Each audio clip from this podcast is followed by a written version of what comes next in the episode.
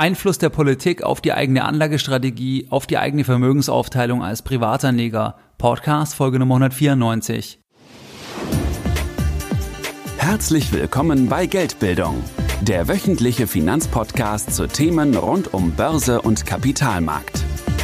Erst die Bildung über Geld ermöglicht die Bildung von Geld. Es begrüßt dich der Moderator Stefan Obersteller. Herzlich willkommen bei Geldbildung, schön, dass du dabei bist. Jeden Sonntag erhalten mehrere tausend clevere Geldbilder meinen wöchentlichen Geldbildung Newsletter, bereits seit mehreren Jahren und pünktlich versendet wie ein Schweizer Uhrwerk jeden Sonntag. In diesem Geldbildung Newsletter gehe ich teilweise auf aktuelle Dinge ein, sofern die für dich und dein Depot relevant sind, oder ich nenne dir weitere Tipps, die du nicht im Podcast und auch nicht auf meiner Webseite findest. Ein paar Beispiele aus der Vergangenheit. Wir sprachen im Geldbildung Newsletter beispielsweise über die neue Fondsbesteuerung ab 2018, wie du nachsehen kannst, welche Aktien, warum Buffett im Portfolio hat, welche Aktien er jüngst gekauft hat. Wir haben über die aktuellen Bewertungen gesprochen, was es für wichtige fundamentale Kennzahlen gibt und vieles mehr. Wenn du also noch nicht dabei bist bei dem Geldbildung Newsletter, dann schließe dich uns gerne an und gehe jetzt auf www.geldbildung.de und trage dich direkt auf der Startseite mit deiner E-Mail-Adresse für dieses kostenfreie Format ein. In der heutigen Podcast-Folge Nummer 194 sprechen wir über den Einfluss der Politik auf die eigene Anlagestrategie, auf die eigene Vermögensaufteilung als Privatanleger. Inwieweit sollten wir als Privatanleger unsere Anlagestrategie anpassen, wenn es beispielsweise neue Steuergesetze gibt, wenn es eine neue Regierung gibt, wenn es einen neuen amerikanischen Präsidenten gibt, wenn es unglückliche Aussagen von einem amerikanischen Präsidenten gibt, inwieweit sollten wir dann unsere Anlagestrategie anpassen? Es gibt eine Umfrage der Deutschen Vereinigung für Finanzanalyse und Asset Management vom Mai 2017 und bei dieser Umfrage, da wurden Finanzprofis befragt und 59 Prozent gaben bei dieser Umfrage an, dass die Politik aus ihrer Sicht heute generell einen stärkeren Einfluss auf den Kapitalmarkt hat als früher. Unabhängig von der Umfrage ist es, denke ich, klar, dass die Politik auf die Börse, auf den Kapitalmarkt und auch direkt auf uns Anleger einen Einfluss hat.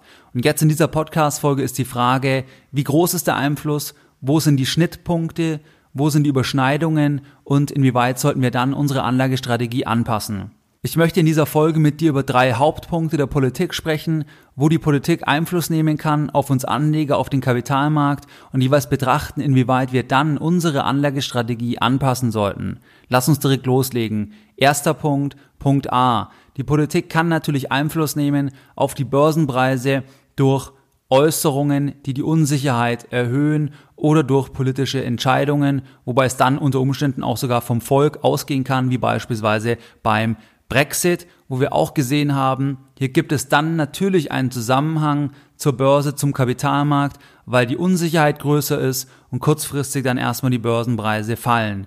Andererseits, wenn beispielsweise ein amerikanischer Präsident, wenn der etwas sagt, was die Unsicherheit erhöht global, beispielsweise etwas in Richtung Kriegsanzettelung oder ähnliches, dann ist es natürlich kurzfristig schlecht für die Börsenpreise und betrifft uns kurzfristig direkt als Anleger, wenn wir beispielsweise ein Weltportfolio haben. Weil Donald Trump sagt irgendwas, die Börsenpreise fallen kurzfristig, unser Depot ist kurzfristig weniger wert, weil einfach die Unsicherheit gestiegen ist. Generell ist es so, dass an der Börse die Zukunft gehandelt wird. Es wird nicht die Vergangenheit gehandelt, sondern es werden die zukünftigen freien Cashflows gehandelt und das Ganze abdiskontiert auf heute, also unter Berücksichtigung des Zinslevels. Und wenn jetzt ein Spitzenpolitiker, ein amerikanischer Präsident etwas sagt und diese Aussage die globale Unsicherheit erhöht, dann ist es natürlich schlecht für die Börsenpreise, weil die Börse, der Kapitalmarkt, die Marktteilnehmer an der Börse mögen keine Unsicherheit und dann kann es dazu führen, dass kurzfristig die Börsenpreise entsprechend fallen. Jetzt ist ja bei diesem ersten Punkt die Frage, inwieweit wir als Anleger jetzt darauf reagieren sollten. Also wenn wir sehen, dass beispielsweise ein amerikanischer Präsident an die Macht kommt, der aus den und den Gründen entsprechend eher als unsicher angesehen wird vom Kapitalmarkt oder wenn er gewisse Äußerungen tätigt, inwieweit sollten wir dann als Anleger reagieren? Es gibt hier ein Sprichwort, das heißt, politische Börsen haben kurze Beine und das ist auch meine persönliche Überzeugung. Das heißt, auch wenn der Kapitalmarkt, auch wenn die Börse und damit dein Depot kurzfristig fällt, weil der amerikanische Präsident etwas sagt, was die Unsicherheit erhöht, dementsprechend sich erstmal belastend auf die Kurse auswirkt, dann ist es meistens nur von kurzer Natur und bestimmt nicht die langfristige Börsenentwicklung. Es gibt hier ein gutes Interview von Warren Buffett, wo er jüngst gesagt hat, dass er unter allen Präsidenten, außer unter einem, immer Aktien gekauft hat, weil er auch zum Donald Trump befragt wurde.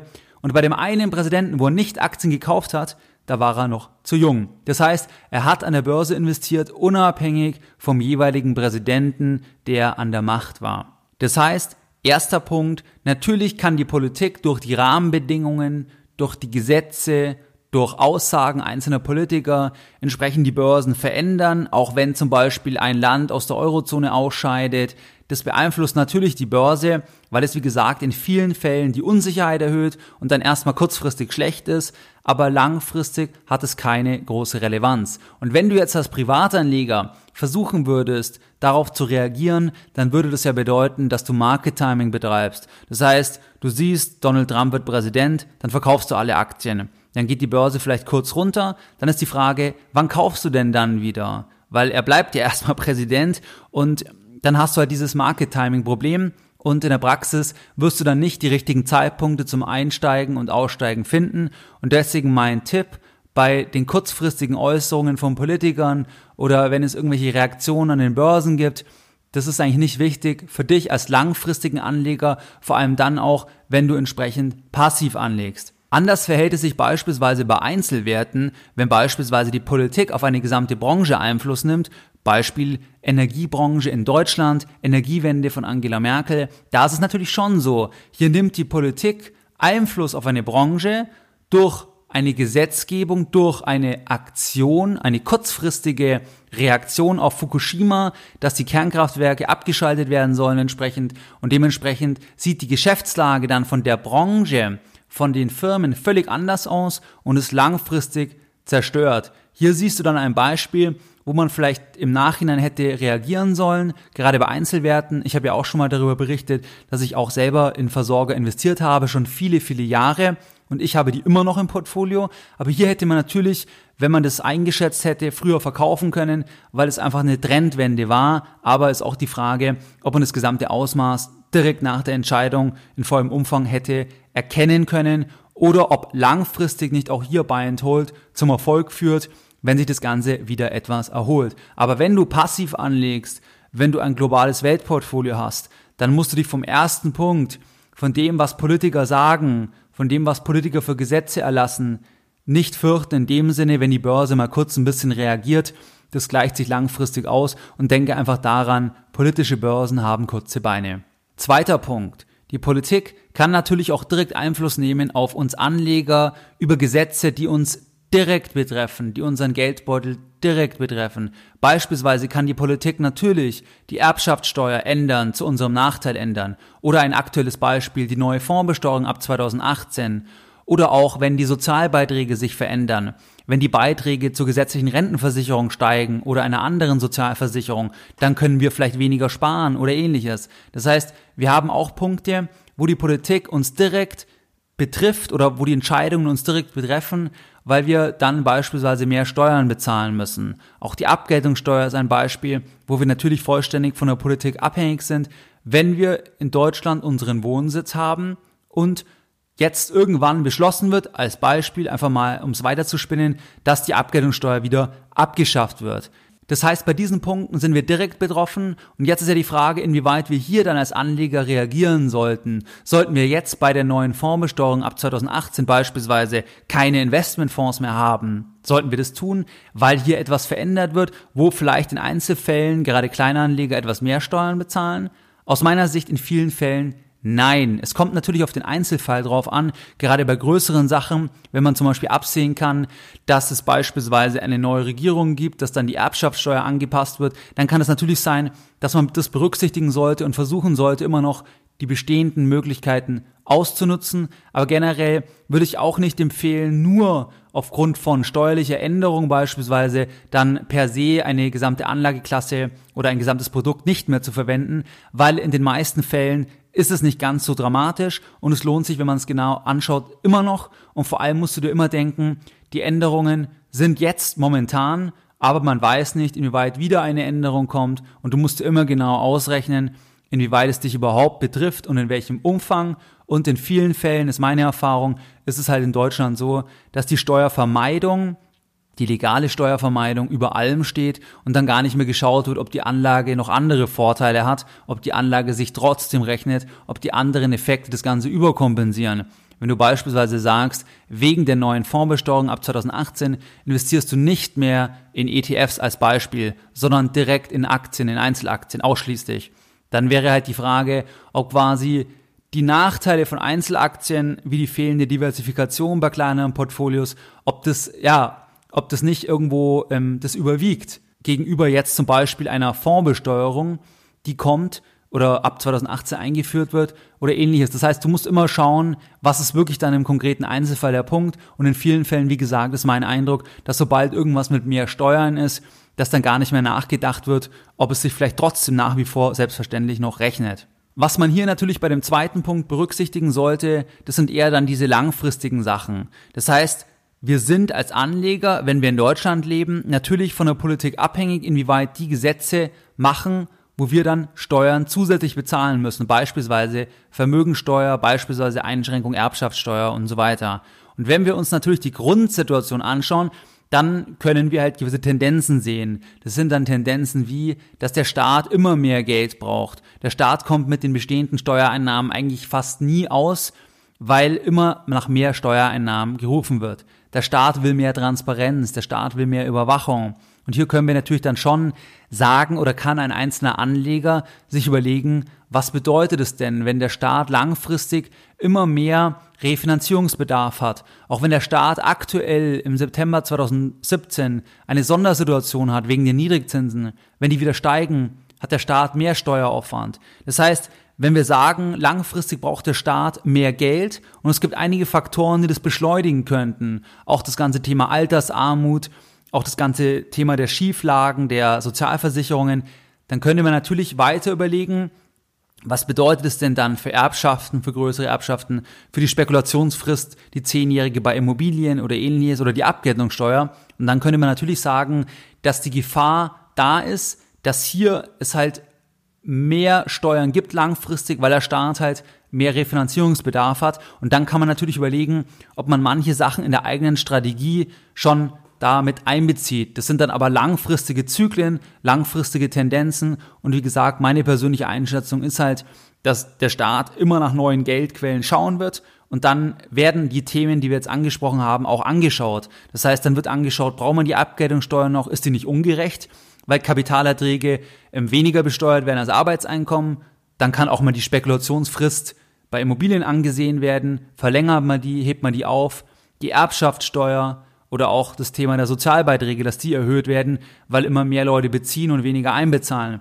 Das heißt, das sind langfristige Tendenzen, wo man durchaus die eigene Anlagestrategie anpassen kann, in dem Sinne, dass man vielleicht dann manche Sachen vorzieht, dass man versucht, die Erbschaftssteuer oder, oder die Freibeträge maximal auszunutzen, dass man versucht, die Spekulationsfrist, wenn man eine Immobilie verkaufen möchte mit großem Gewinn, dass man das vielleicht nicht auf, auf einen St. Nimmerleinstag verschiebt, weil man weiß nicht, vielleicht wird es irgendwann entsprechend geändert, wenn man eben die, das Grundszenario hat, dass der Staat mehr Geld braucht und dass es hier einige Elemente gibt, wo noch ein gigantischer Refinanzierungsbedarf vorhanden ist. Und das ist aus meiner Sicht ganz klar das ganze Thema der Rente, das ganze Thema der Überschuldung, der aktuell niedrigen Zinsen, dass die Schulden nicht zurückbezahlt werden, aber die Zinsen aktuell niedrig sind und wenn die höher sind, dann macht halt der Zinsaufwand immer mehr im Staatshaushalt aus.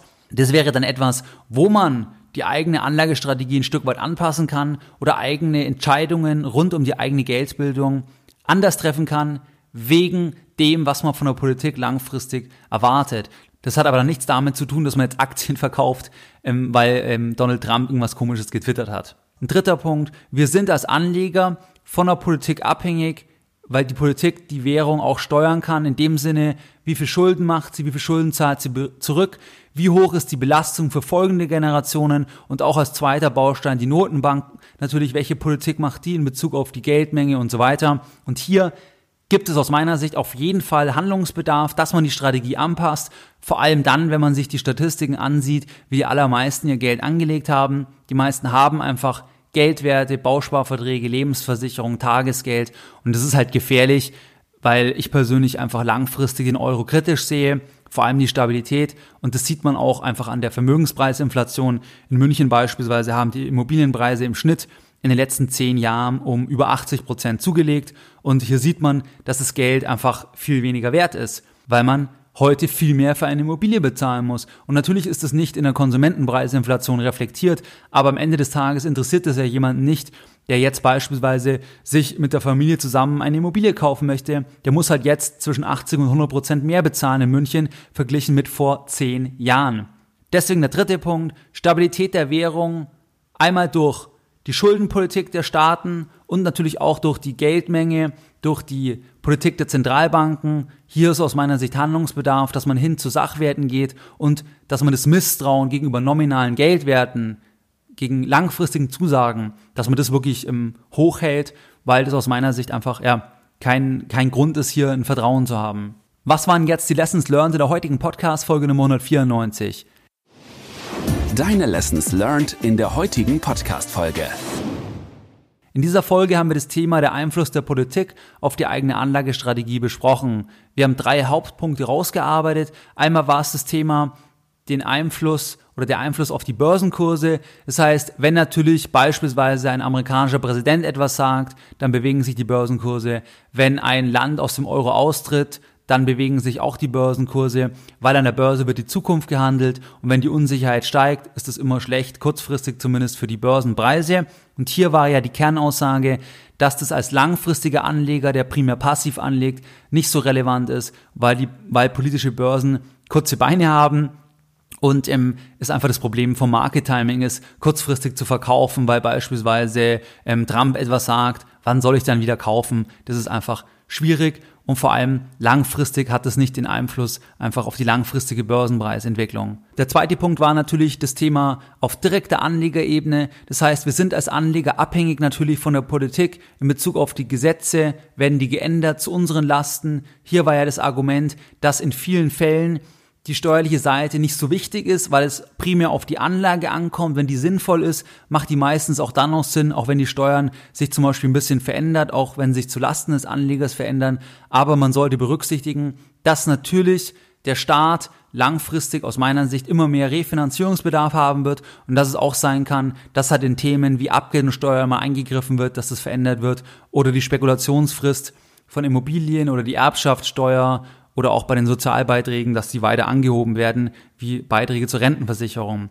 Das sind aber Punkte, da, das kommt auf den Einzelfall ein bisschen drauf an. Ich würde nicht generell jetzt zum Beispiel wegen der neuen Fondsbesteuerung dann sagen, ach, jetzt kaufe ich keine ETFs mehr, weil das muss man sich erstmal genau anschauen und in den aller, allermeisten Fällen Jetzt zum Beispiel bei diesem Thema der Fondsbesteuerung, da ist es irrelevant für die Privatanleger, für die allermeisten, weil das nicht das Konzept ähm, oder weil das nicht so schlimm ist, wenn es eine Steuererhöhung ist im Einzelfall, dass es quasi ähm, dazu reicht, dass man deswegen keine ETFs mehr kaufen sollte. Dritter Punkt, das war die Stabilität der Währung. Auch hier kann die Politik Einfluss nehmen. Einmal natürlich direkt, wie viel Schulden macht sie, wie viel Schulden zahlt sie zurück.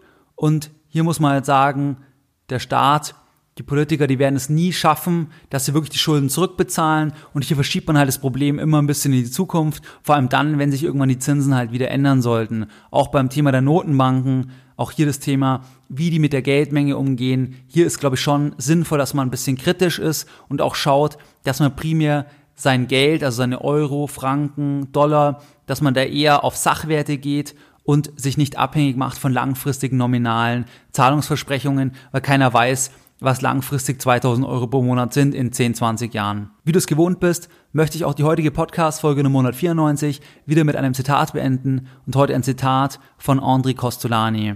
Die größte Spekulation der Welt wäre es, einen Politiker zu dem Wert einzukaufen, den er hat, und ihn zu dem Wert zu verkaufen, den er sich selbst einräumt. Mehr Informationen zu Themen rund um Börse und Kapitalmarkt findest du unter www.geldbildung.de. Und immer daran denken, Bildung hat die beste Rendite.